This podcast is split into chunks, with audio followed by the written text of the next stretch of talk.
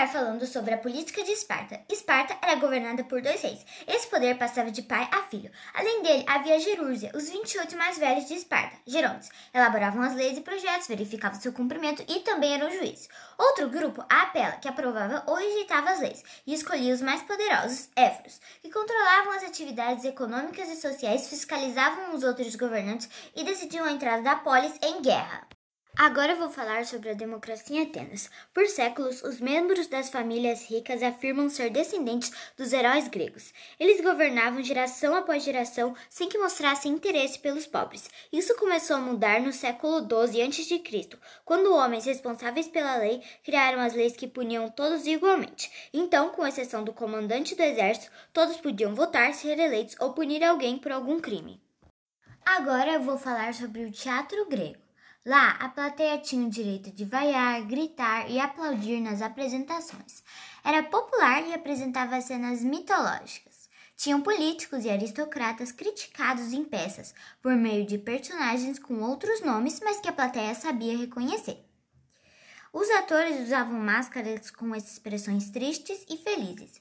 Essas máscaras ainda são utilizadas e se tornaram símbolo do teatro.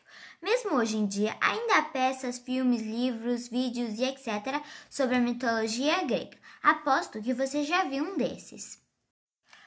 A mitologia grega e sua função. Os gregos criaram mitos para contar a origem de tudo. Tais mitos tinham várias funções, mas em geral traziam um ensinamento sobre o que era certo e o que era errado. Vários mitos de um povo formam a mitologia. Os membros das famílias ricas usavam a mitologia para dizer serem descendentes dos deuses. E os deuses eram representados como humanos, incluindo seus sentimentos. Tinham inveja e raiva, por exemplo.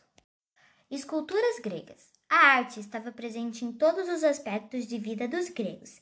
Representavam situações do dia a dia da mitologia grega.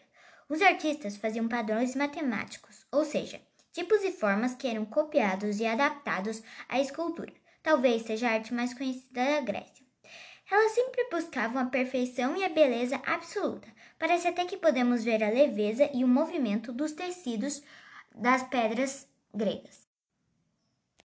Os Jogos Olímpicos. Na Grécia Antiga, a forma física era muito importante.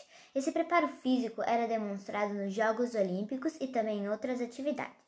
Os primeiros Jogos Olímpicos dos quais se tem notícia foram organizados em 776 a.C.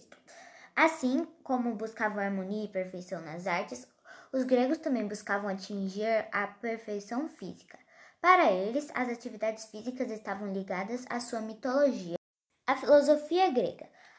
Os filósofos gregos, que foram vários em diferentes épocas, não se contentavam com as respostas que a mitologia oferecia sobre a origem do mundo.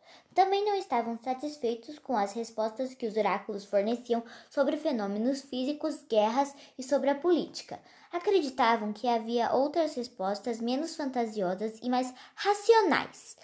E foi assim que eles foram fazendo as descobertas até se tornarem famosos por isso. Helenismo.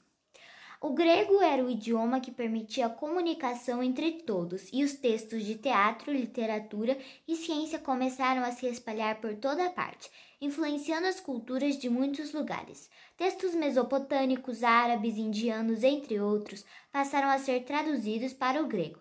Aos poucos, a religião, a arte e a ciência de um povo chegaram até outras partes do mundo, misturando-se a cultura ao conhecimento e a religião que já existiam. Essa união entre os elementos de diferentes culturas, ocidentais e orientais, chamou-se helenismo.